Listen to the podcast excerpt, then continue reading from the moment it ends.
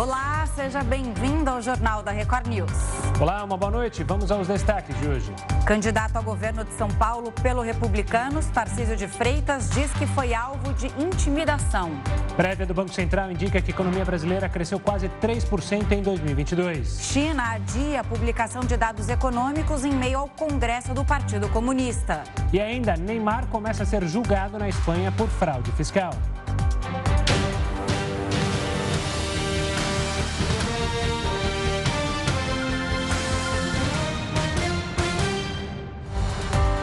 Um tiroteio obrigou Tarcísio de Freitas, candidato do Republicanos ao governo de São Paulo, a sair às pressas de Paraisópolis, na zona sul da capital paulista.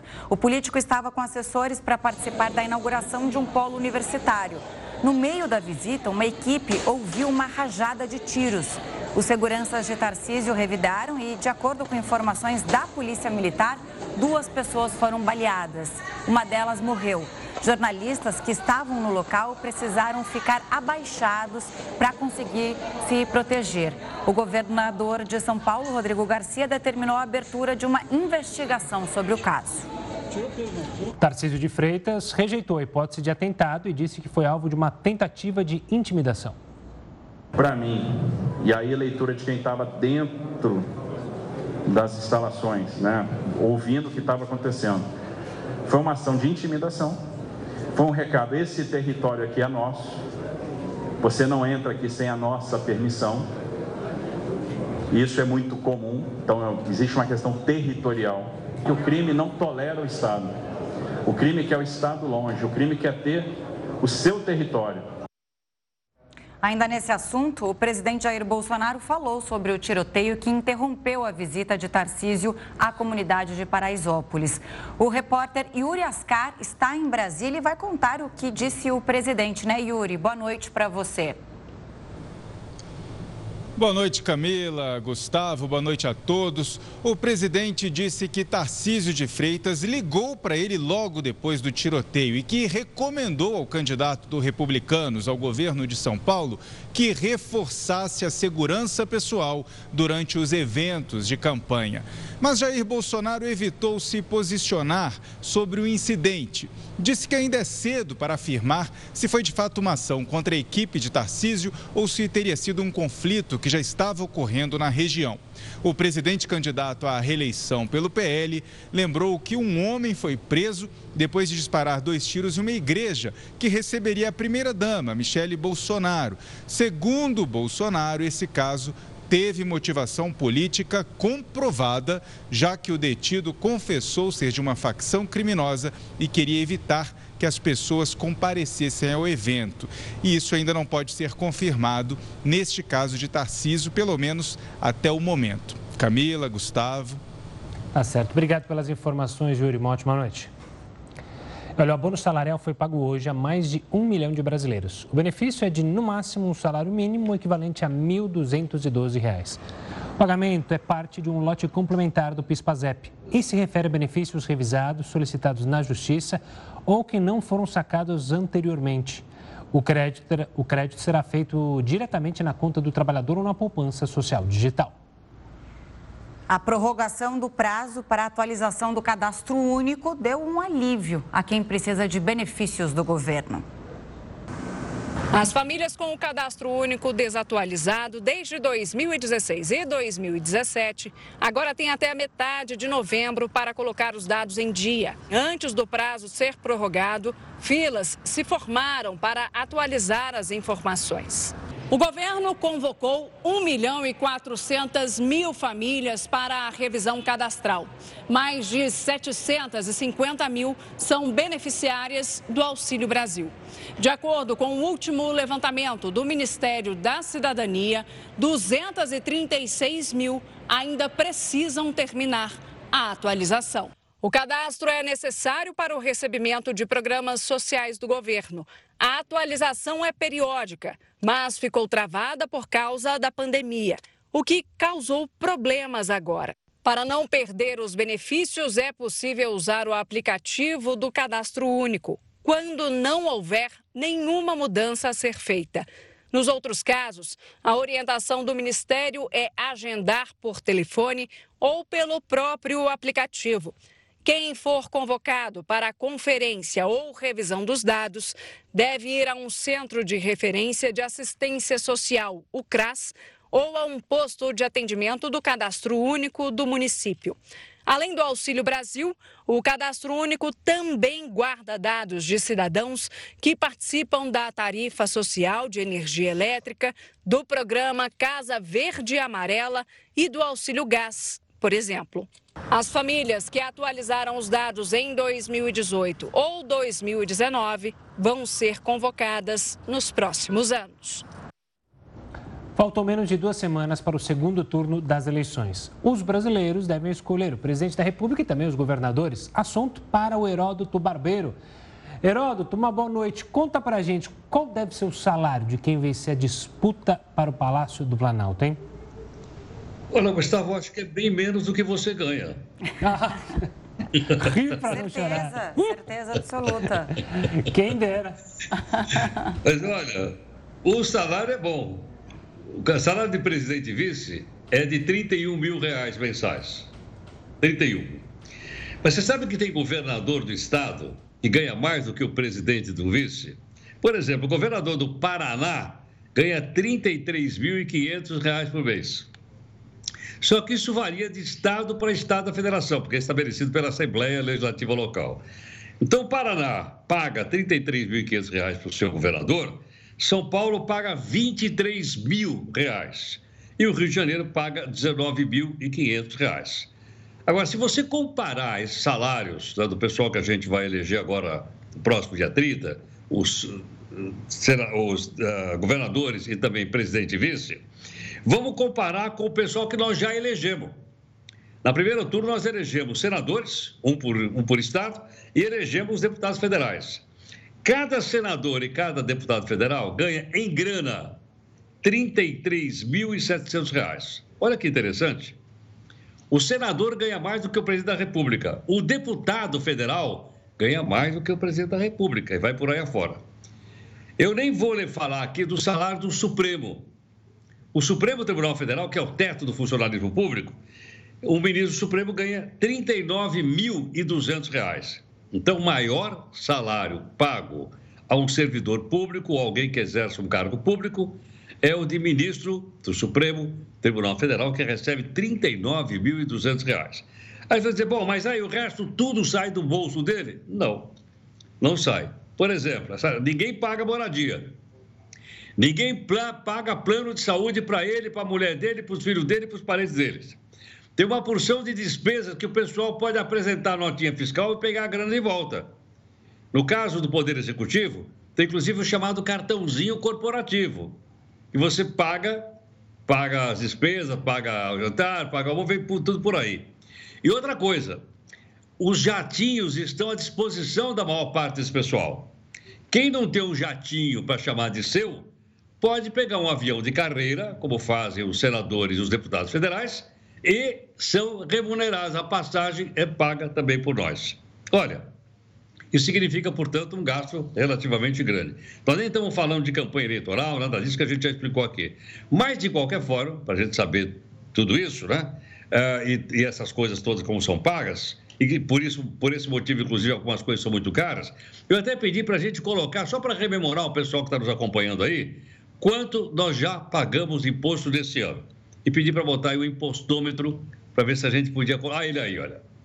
Então, nós já pagamos esse ano de imposto, até esse, exatamente esse momento, 2 trilhões 266 bilhões de reais. Veja, mais de 2 trilhões 263 bilhões de reais é quanto a gente já pagou de imposto esse ano para poder arcar com essa despesa toda. Porque, logicamente, quando eu falei que um deputado ganha 33 pau, multiplica por 513. Quando eu falei que um senador também ganha 33, multiplica por 81. Quando eu falei que os governadores ganham acima de 23 mil reais, multiplica por 26, vai por aí afora. E tem, como eu falei, o plano de saúde e tudo mais. Também, uma dessas categorias, que nem vou dizer qual é, tem uma mordomia especial com lagosta, vinhos premiados, é, é, conhaques franceses e por aí afora. Mas isso aí o pessoal pode constatar entrando no chamado Portal da Transparência e vocês vão ficar bebendo com as iguarias, babando com as iguarias que tem lá. Tão cara hoje, né? Que se a gente falasse, olha, comeu filé mignon, acho que está mais caro que lagosta. Agora, Heródoto, será que eles vão lá procurar passagem e tudo, né? Faz aquela busca que a gente faz quando vai tirar férias, para procurar oh, o melhor preço? Oh, Já que não tem um jatinho à disposição? Você tem uma ideia, por exemplo, no caso dos ministros, eles têm uma sala especial no aeroporto de Brasília. Eu não me lembro quanto custa isso, acho que custa 60 mil reais por mês. Para eles não ficarem junto com as pessoas, não é nem sala VIP. É uma sala VIP da sala VIP, só especial, fechadinha, só para os ministros do Supremo quando eles vão pegar um avião. Então, há essas outras coisinhas assim, marginais, que eu não coloquei aqui, que é para não ficar muita coisa na cabeça. É só para a gente ter uma ideia do geral de quanto custa isso tudo para nós. É uma vida nada mal, bem, bem, bem remunerada, assim. Heroto, vai descansar e a gente se fala amanhã, combinado? Combinado, um abraço, gente. Obrigado. Outro, beijo grande. Tchau. Bom ver. A China adiou a divulgação dos dados econômicos do terceiro trimestre. O Jornal da Record News volta com essa e outras notícias já já. O estado de São Paulo registrou a segunda morte pela varíola dos macacos. Segundo a Secretaria de Saúde, o homem tinha 36 anos. Até o momento, o Brasil tem seis mortes confirmadas, de acordo com o Ministério da Saúde. Para falar mais sobre esse assunto, a gente conversa com o infectologista do Instituto Emílio Ribas, Jamal Suleiman. Boa noite, doutor. Obrigado pela participação aqui conosco. A gente tem esse caso. É... Relembra que os casos Tivemos bastante casos, principalmente quando a gente falava diariamente sobre isso. Deu uma parada não no avanço, né? A gente não tem uma quantidade enorme de casos, uma explosão de casos, mas tem essa morte agora. Isso preocupa? Como é que está essa doença hoje no nosso país? Boa noite a vocês, boa noite aos telespectadores. Eu acho que são dois momentos que a gente precisa considerar. A primeira, é, que você lembra bem, a gente está com uma estabilização, obviamente isso entre aspas, porque é, com base na informação que a gente tem divulgado, a, a, população mais afetada, enquanto a gente não vacina, né, porque nós estamos atrasados, inclusive, em relação a isso, é, adota medidas não farmacológicas de proteção. Então, isso adiciona um, um, um, uma estratégia para manter uh, um pé no freio em relação à expansão da varíola dos macacos ou monkeypox. O segundo ponto é em relação às mortes. Uh, essa variante que circula é, neste pedaço do mundo, ele de fato tem uma mortalidade menor mortalidade menor não significa que não tenha mortalidade. Quem são as pessoas mais vulneráveis? Então, indivíduos com deficiência imunológica severa, é, indivíduos que fazem complicações infecciosas, fundamentalmente bacterianas, em cima das lesões causadas pelo vírus. Então, é esses, esse contingente populacional que fica mais vulnerável é, pode ter uma mortalidade eh, relacionada a monkeypox. Doutor Jamal, boa noite da minha parte também. Queria falar sobre essa história da vacinação. Primeiro, não é toda a população que seria vacinada, mas sim essas pessoas com comorbidades e também os profissionais de saúde. Eu queria saber como é, os profissionais de saúde estão lidando com a doença ali, por exemplo, no Emílio Ribas, né, que você é infectologista de lá. É, como eles estão é, lidando com isso? Se muita gente ficou doente por ter contato com os pacientes infectados e como está no momento a infecção por lá, né? A, é, os, os doentes, os pacientes que vocês têm recebido. Bom, em relação à assistência, é, é bom lembrar que indivíduos acima de 50 anos, que é a população que já recebeu a vacina contra a varíola, a vacina contra a varíola tem uma proteção cruzada contra a monkeypox, cerca de 85% de proteção. É claro que, de novo aqui, só para a gente lembrar, a proteção, à medida que o tempo vai avançando, né, em relação ao período que você tomou a vacina, essa proteção vai diminuindo. Mas, de qualquer forma, eh, os profissionais previamente vacinados contra eh, varíola, eles têm uma proteção quando entram em contato com monkeypox. Eh, o segundo aspecto que é bom lembrar é que monkeypox tem uma transmissão por contato através de secreções das pessoas que estão doentes. Então, obviamente, todos os procedimentos de, de proteção, quando você vai atender um paciente, uh, são adotados. Então, isto minimiza substancialmente o risco de um profissional adquirir a infecção durante o seu trabalho. É, o que, o que a gente tem visto é que os casos que aparecem, eles têm é, relação direta com exposição é, pele com pele. Então, ainda que o vírus possa ser transmitido através de secreções respiratórias de pessoas que tenham lesões, por exemplo, em mucosa, é, essa possibilidade é uma possibilidade bastante baixa. A, a transmissão ocorre de contato pele com pele. Né? Esse contato que a gente chama de contato íntimo é o grande determinante para a transmissibilidade da infecção por monkeypox. Doutor, você citou a vacina. Na semana passada, se não me engano, o Brasil recebeu é, vacinas para monkeypox. Quase 10 mil vacinas, 9.800, é, me corrija se eu estiver errado. Como deveria, como deve ser a utilização dessas vacinas ou como deveria ser a utilização dessas vacinas? O que, que a gente já tem de é, comprovado que elas podem ajudar ou não na disseminação da doença e também é, em possíveis é, pessoas que têm comorbidades e com a vacina ficariam mais seguras? É, o, o, a primeira correção que eu queria fazer é que não são pessoas com comorbidades, são pessoas que estão mais vulneráveis. Essas são as estratégias de vacinação. Então, no primeiro momento, é, você faz o recorte dos indivíduos que são mais vulneráveis ou suscetíveis àquele determinado agente, no caso aqui monkeypox, ou que são populações chaves.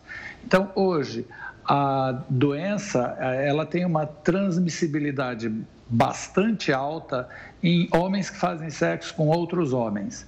Eh, e eu tenho dito, inclusive, que isto eh, não está relacionado ao que você é, está relacionado ao que você faz. Então, por isso a estratégia não farmacológica tem impacto. Então, essa população-chave deve ser a primeira a receber.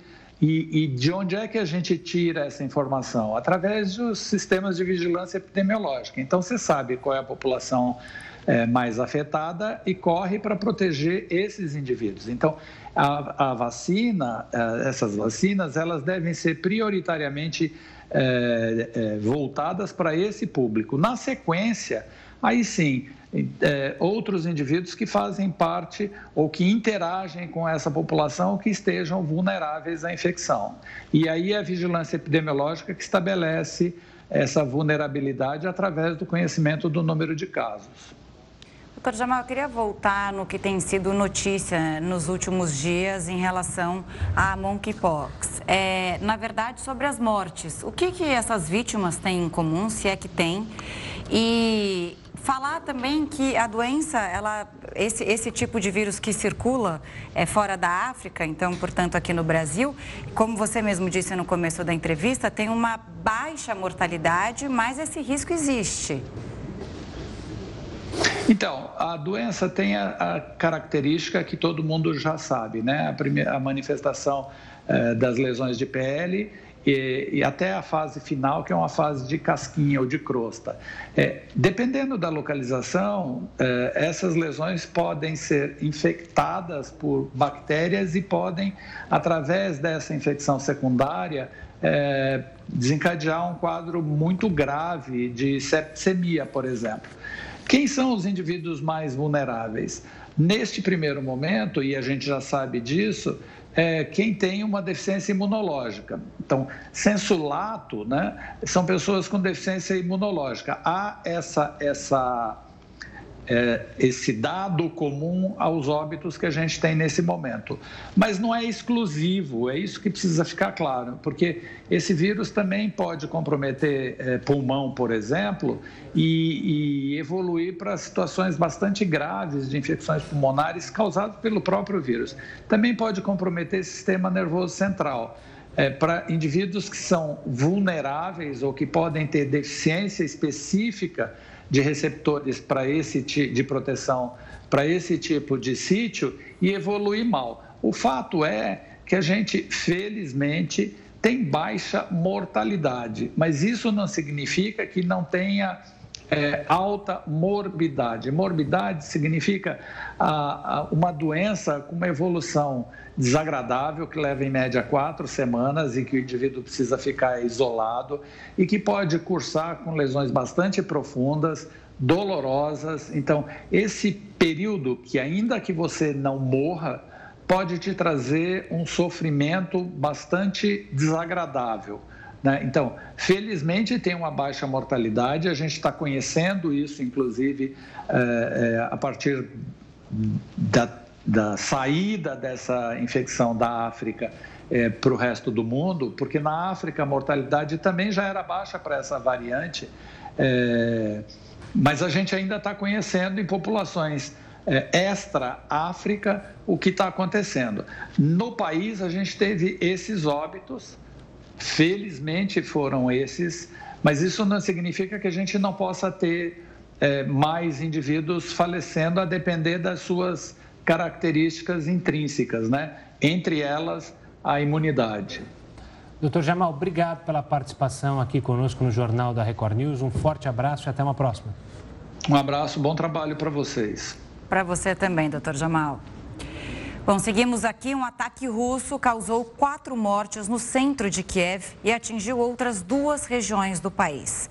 Drones kamikazes acertaram prédios próximos a uma estação ferroviária no centro da capital ucraniana. O bombardeio causou incêndios e danificou quarteirões residenciais. A prefeitura disse que os alvos foram civis e locais movimentados, como um parque e um prédio comercial. A região atingida ainda conta com uma universidade, bares e restaurantes. Nas últimas semanas, a Ucrânia relatou uma série de ataques russos com drones de fabricação iraniana. O Irã afirma que não forneceu armamento. Já o Kremlin não comentou o assunto. E a China adiou a divulgação dos dados econômicos do terceiro trimestre. Ainda não há previsão de quando os números serão apresentados.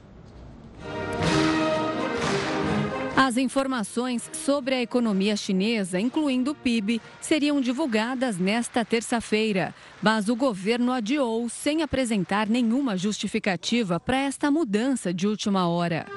A decisão acontece um dia após o Partido Comunista da China começar o vigésimo Congresso, no qual o presidente Xi Jinping busca o terceiro mandato. Analistas estimam que este será o desempenho mais fraco do PIB desde 2020, por causa das fortes restrições adotadas pelo governo contra a pandemia e a crise imobiliária. Para Paulo Duarte, economista da Valor Investimentos, o adiamento pode indicar que o cenário econômico é pior do que o previsto. Fica um questionamento do mercado se essa suspensão não quer dizer que o indicador vinha abaixo do esperado e isso foi uma decisão do partido para tentar trazer um clima um pouco mais leve para o Congresso que se inicia. A decisão do governo em não apresentar os dados ainda deve impactar na economia global certeza vai ter relevância no mercado internacional em relação a fluxos para a economia chinesa, lembrando que a bolsa, os títulos chineses já vinham sofrendo bastante esse ano. O objetivo da China era que a economia crescesse 5,5% no ano, mas a previsão do Fundo Monetário Internacional é menor, de 3% em 2022 e 4% no próximo ano. A ocupação da barragem de Ituporanga, em Santa Catarina, chegou a 100% neste fim de semana. De acordo com a Defesa Civil, a represa começou a transbordar com as fortes chuvas que atingem a região. A barragem fica no Vale do Itajaí, na área central do estado. Não há residências perto da estrutura. A cheia já era prevista pelos agentes de segurança. No sábado, uma das comportas precisou ser aberta para esvaziar o reservatório. A Defesa Civil informou que monitora a situação. E a prévia da inflação do Banco Central indicou que a economia brasileira cresceu quase 3%. O Jornal da Record News volta já para falar sobre isso e muito mais. Estamos de volta para falar sobre a economia brasileira, que avançou quase 3% em 2022. Os dados fazem parte da prévia divulgada pelo Banco Central. O índice de atividade econômica, conhecido por sinalizar o desempenho do PIB, apresentou alta de 2,76% no acumulado de 2022 até agosto. Nos últimos três meses, o desempenho da economia do Brasil foi quase 4% superior em relação ao período entre março e maio. Até o fim deste ano, a economia deve apresentar um crescimento de 2,7%. E sobre esse assunto, a gente recebe agora o Cláudio Considera. Ele é coordenador de contas nacionais do FGV IBRE. Cláudio, boa noite, bem-vindo ao Jornal da Record News. Bom, apesar dessa alta no acumulado do ano, a prévia do PIB caiu 1,13%. O que explica essa queda e esse resultado negativo? É o mês de agosto mês de julho, né? Então, isso significa uma desaceleração no crescimento e esse número de 2,76 ele já está se reduzindo já há alguns meses. Ele deve convergir para alguma coisa em torno de 2%, que deve ser o crescimento deste ano. Né? E todos os setores da economia se reduziram no mês de, no mês de agosto comparado com julho, menos a, a, a pecuária. As indústrias de serviços acabaram se reduzindo. Então, a economia tem se recuperado graças a, aos serviços, né, outros serviços, principalmente, hotéis, restaurantes, bares, que após a, a, o relaxamento da, das restrições de, de locomoção e de, lugares fechados, ele tem crescido graças a esses outros serviços. Mas agora, a, os números já passados começam a ser elevados, ser acima Cláudio, o seu, o seu áudio está um pouco ruim, está difícil de entender. A gente vai tentar melhorar um pouco, é, tecnicamente falando. A gente volta já já com você, tá? É que ele está meio, meio ruim aqui para gente. É. Tá bom. Tá, a gente já te chama aí. A gente vai seguir aqui, já já você volta. As operações de estoque, transporte e entrega de mercadorias cresceram quatro vezes mais que a economia geral do país neste ano. Um reflexo é o aumento de vagas no setor. A equipe carrega mais um caminhão. Este vai partir de São Paulo para Mato Grosso do Sul com produtos eletroeletrônicos e peças automotivas. Pelo centro de distribuição desta empresa, que armazena e transporta mercadorias em Jandira, na Grande São Paulo, passam 30 mil volumes por dia, que saem de indústrias e vão chegar ao comércio e aos consumidores. Esse movimento já cresceu 20% nesse ano, impulsionado pelo varejo na internet e nas lojas físicas. Para você ir na gôndola, encontrar um produto para você comprar, para você ir numa loja, encontrar uma roupa para você comprar, você precisou que aquela mercadoria fosse movimentada. Então, toda vez que você tem esse movimento na economia, a logística vai acompanhar. A empresa já esperava crescer bastante e, por isso, no início do ano, inaugurou esse novo centro de distribuição. E com aumento na quantidade de cargas, foi preciso contratar muita gente. Quando começou a funcionar, a unidade tinha 400 funcionários e agora já são 700 pessoas trabalhando aqui. O Cláudio é um dos novos gerentes, uma evolução na carreira. Trata-se de um momento muito importante na minha carreira, tá? até porque eu consegui conciliar a vida pessoal com uma expectativa de crescimento profissional. O setor de logística, responsável pela movimentação, armazenamento, transporte e entrega de mercadorias, vem crescendo mais do que outros segmentos. A gente tem Black Friday, junto com Copa, né, que acontece ali em novembro, mais Natal em dezembro, que fazem com que a gente cresça aí as movimentações de materiais em todo o Brasil. O bom momento do setor deve gerar mais vagas para trabalhadores como a Kelly. Faz um mês que a motorista está no novo emprego e já com planos para o futuro. Eu estou dirigindo um carro pequeno e quero dirigir um carro maior, um caminhão. Então, para mim, vai ser maravilhoso isso. Olha, os peões e a Fazenda passaram os últimos dias discutindo estratégias. E hoje à noite, a Fazenda News debate tudo sobre o reality. A semana em A Fazenda começa quente. Hoje os peões disputam o poder do lampião na prova de fogo. E após o reality, a Fazenda News chega para repercutir tudo o que aconteceu na prova. A apresentadora Fabiana Oliveira vai receber o jornalista Luigi Civali e a influenciadora Carol Narizinho, que esteve na 12ª edição do reality. Os convidados terão bastante assunto, porque na sede os peões estão trabalhando na estratégia para a semana depois da saída de Tatizaki. Só que assim, o Thomas agora está comandando a situação. E ele vai ser o estrategista do negócio. Se a gente não ficar, não montar estratégia. Na sexta-feira, o programa contou com a participação do jornalista Renato Cipriano e da influenciadora Anne Borges. Eles especularam qual seria a indicação de Bia para a roça nesta semana. Bom, pode ser que tudo mude, né? Mas tudo indica que seja o Chay, como a Anne mesmo está falando. provavelmente, está na mira ali. É. Tem umas farpas, né, entre eles, assim, que eu acompanho. Mas nessa semana tudo pode acontecer. Tudo pode. Então você já sabe, para saber tudo sobre a Fazenda, não perca a Fazenda News. E a gente se vê sempre em A Fazenda News nesse pós-jogo delicioso. Se vê. Bom, a gente volta a falar com Cláudio Considera, que é coordenador de contas nacionais da FGV IBRE. Bom, Cláudio, a gente falava sobre essa retração de julho para agosto, né? E o que motivou essa baixa? E se essa baixa deve ser vista em outros meses que não agosto? Né? O que essa baixa de agosto está significando é uma desaceleração no crescimento. Isso já tinha acontecido em julho, e o número de julho já era inferior ao número de junho, e agora o número de, de agosto foi negativo. Então, isso é uma desaceleração em relação ao que parecia que a economia ia estar crescendo muito mais forte. Isso se deve principalmente ao setor de serviços. Né? O setor de serviços que mais cresceu é o setor mais importante da economia, pesa quase 70% da, da economia, o setor de serviços foi muito beneficiado pela redução do lockdown. Né? Então, as pessoas passaram a se movimentar mais, ir a restaurantes, hotéis, bares, e dessa forma, é, cinema e teatro, etc. Dessa forma, esse setor cresceu bastante e o emprego nesse setor também tem crescido bastante. Então, isso garante algum, algum crescimento ainda para o restante do ano, mas cada vez, está cada mês menor né, do que vinha sendo, porque os números que entram no do ano passado agora já são mais elevados. No ano passado já começou a crescer um pouco mais e, portanto, os números para você crescer sobre eles já são um pouco maiores. Então, a economia deve continuar crescendo, mas numa faixa um pouco menor que os 2,76 nós vimos aí, então, provavelmente alguma coisa em torno de 2% nós devemos fechar o ano.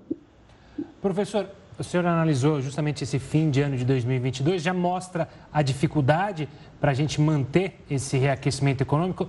A dificuldade maior vai ser para 2023 e por que esse cenário é tão pessimista para alguns economistas para 2023? É tudo reflexo do cenário externo? Porque nós temos que fazer algum tipo de restrição fiscal. Nós estamos com as contas públicas estão saindo desse ano totalmente estouradas, né? e você vai ter que fazer algum tipo de esforço de contração fiscal, redução de despesas e tentativa de aumentar a receita. Essa vai ser a solução possível para 2023. O país está quebrado, então nós temos que ajustar as contas do país de forma a poder voltar a crescer com tranquilidade. O crescimento de 2023 deve ser um crescimento inferior a esse de, anunciado para 2022, ao torno de 2%. É, ano que vem é provável que cresça menos do que 1%. Cláudio, queria entender o que significa um crescimento de 2% para a economia do Brasil, né? Para a gente traduzir isso, esses números em, em realidade, né? O que, que significa isso para quem nos assiste, quem precisa colocar comida na mesa, pagar as contas e tudo mais?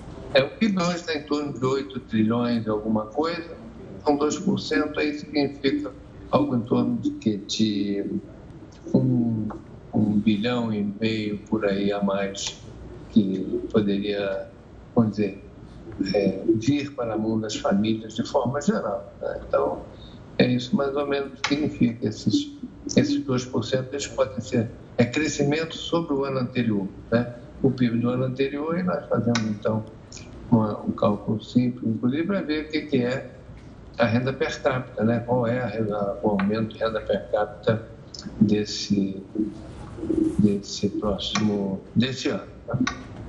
Professor, obrigado pela participação aqui conosco. Então, analisando os números da economia, um forte abraço e até uma próxima.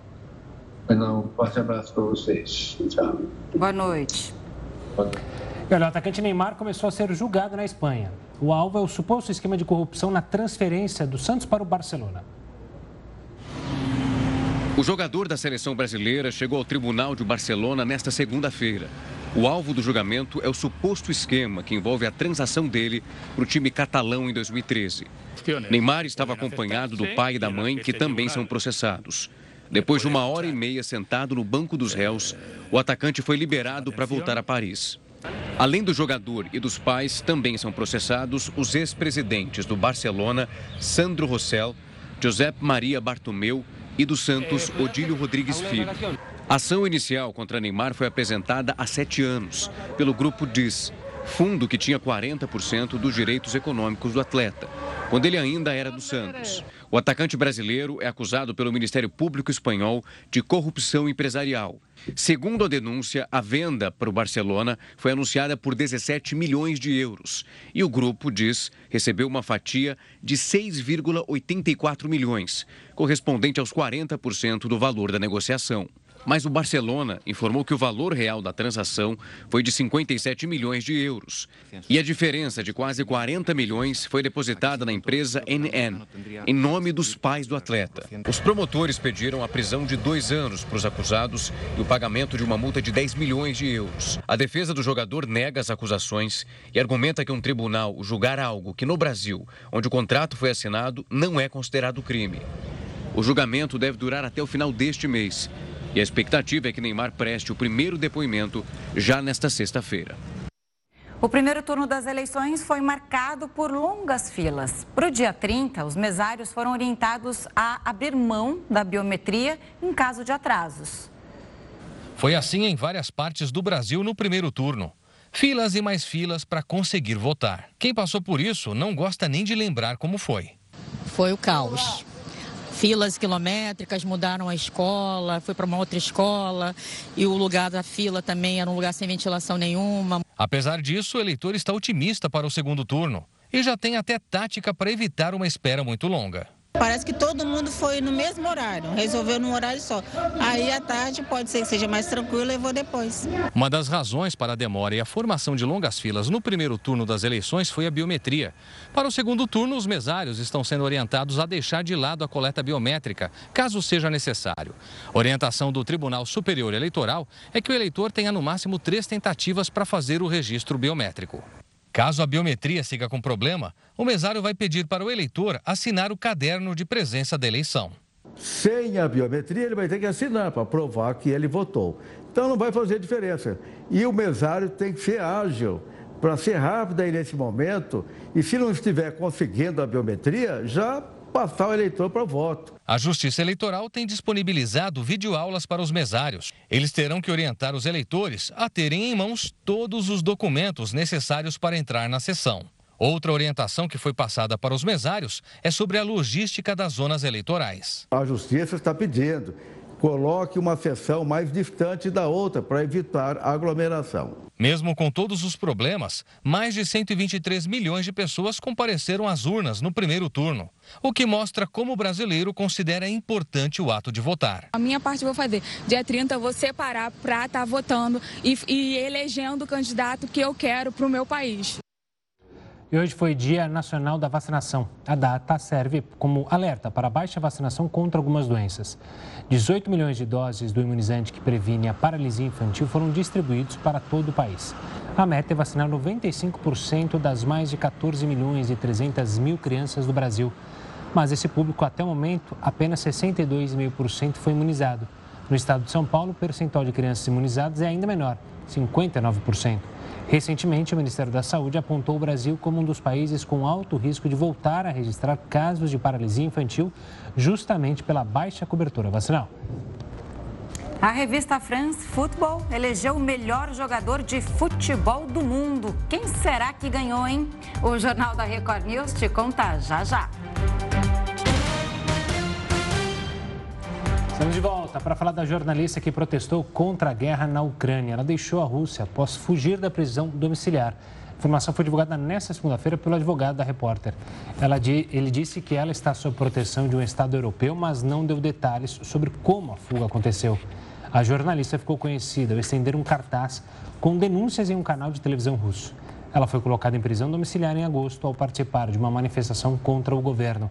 As Forças Armadas acusam a repórter de propagar fake news sobre o Exército, que poderia levar a 10 anos de prisão.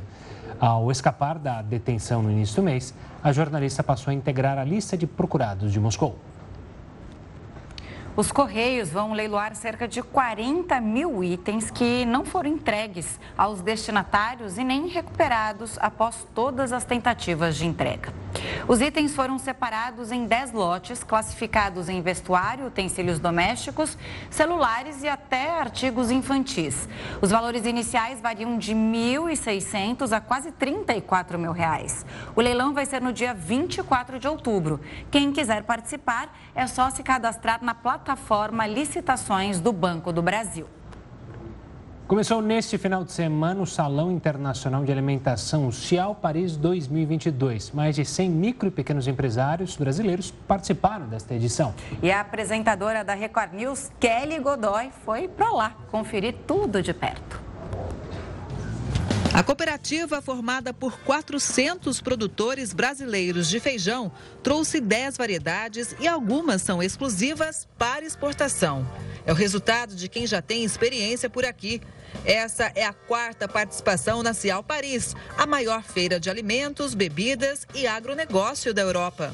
119 países representados por mais de 7 mil expositores. 130 empresas brasileiras estão aqui em busca de novas parcerias nessa importante porta de entrada para o mercado europeu e as maiores economias emergentes do mundo. A CIAL acontece a cada dois anos e a edição Paris é uma das mais tradicionais. Foi criada em 1964 e é uma referência para a geração de negócios e posicionamento de marca. Essa é uma das maiores feiras de alimentos e bebidas do mundo e aqui é um ponto de encontro do mercado. É onde todos os países, todos os competidores se encontram, expõem seus produtos para o mercado e aí a competição fala mais alto. O fortalecimento da exportação tem reflexo direto na economia brasileira. Hoje, o setor alimentício é o maior empregador industrial no Brasil. 45 mil empresas geram 1 milhão e 600 mil empregos. Com a guerra entre a Rússia e a Ucrânia, um produto muito procurado é o milho, que é usado em vários insumos. Essa empresa brasileira está aqui pela primeira vez. Já exporta 15% da produção para mais de 60 países e o número de clientes deve aumentar. A empresa, que já tem atuação na América Central e Ásia e com crescimento de mercado na Europa, optou por trabalhar com milho não transgênico, ponto importante para muitos países. O Brasil hoje se tornou realmente cada vez mais importante no cenário né, econômico mundial. E nós estamos sentindo realmente uma demanda muito alta aqui na feira. A frequência das pessoas, a procura por produtos brasileiros a procura por milho livre de transgenia, realmente a gente está sentindo um, um assim, um mercado que está buscando, que está procurando e está querendo essa procura por produtos saudáveis. Mas ainda temos desafios. O embaixador do Brasil na França, Luiz Fernando Serra, afirma que é preciso aumentar o valor agregado dos produtos exportados para uma maior remuneração e estar cada vez mais presente em diferentes mercados. Nós temos eh, que eh, diversificar as nossas exportações para depender menos da China, por exemplo, e a Europa é, é parte desse esforço.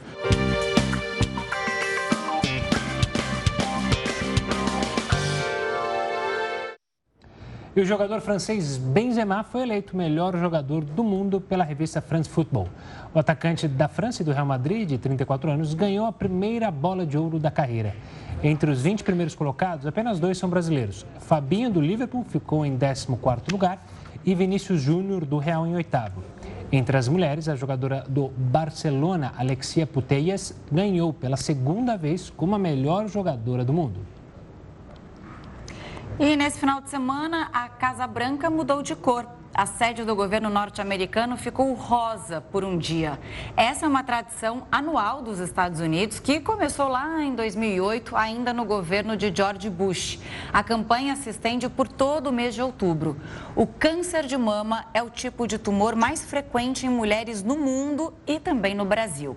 Depois do câncer de pele, não melona, melanoma e corresponde a 28% dos novos casos de câncer. O carvão deixou de ser uma fonte de energia para Portugal. Agora o país aposta em energias renováveis. Portugal foi o quarto país da Europa a abandonar o carvão. A medida aconteceu oito anos antes do previsto. O projeto que apresentamos procura, em termos de capacidade, substituir mais ou menos o que se tinha perdido em produção. Portanto, deixamos para trás um projeto de 628 megawatts de carvão e introduzimos aqui aproximadamente 650 megawatts de energia renovável. A guerra na Ucrânia causou uma crise energética na Europa. Vários países tiveram que ampliar ou mesmo reabrir as centrais termoelétricas. Mas os portugueses continuam comprometidos a não fazer o mesmo. O balanço que eu faço da decisão de O balanço que eu faço dessa decisão de Portugal de é ter se antecipado e encerrar o carvão é francamente negativa. Foi um erro grave e que agora a guerra na Ucrânia vai piorar ainda mais. Agora a guerra na Ucrânia vai complicar ainda mais. Em 2021, as fontes renováveis representaram quase 60% da produção de eletricidade do país. Nos primeiros nove meses deste ano, esse número caiu para cerca de 40%. Isso por causa de uma seca histórica que causou a queda na produção de energia hidrelétrica. A energia solar aparece como solução. O país é conhecido pelos 300 dias de sol por ano. O governo estima que a capacidade de produção aumente em 50% só em 2022.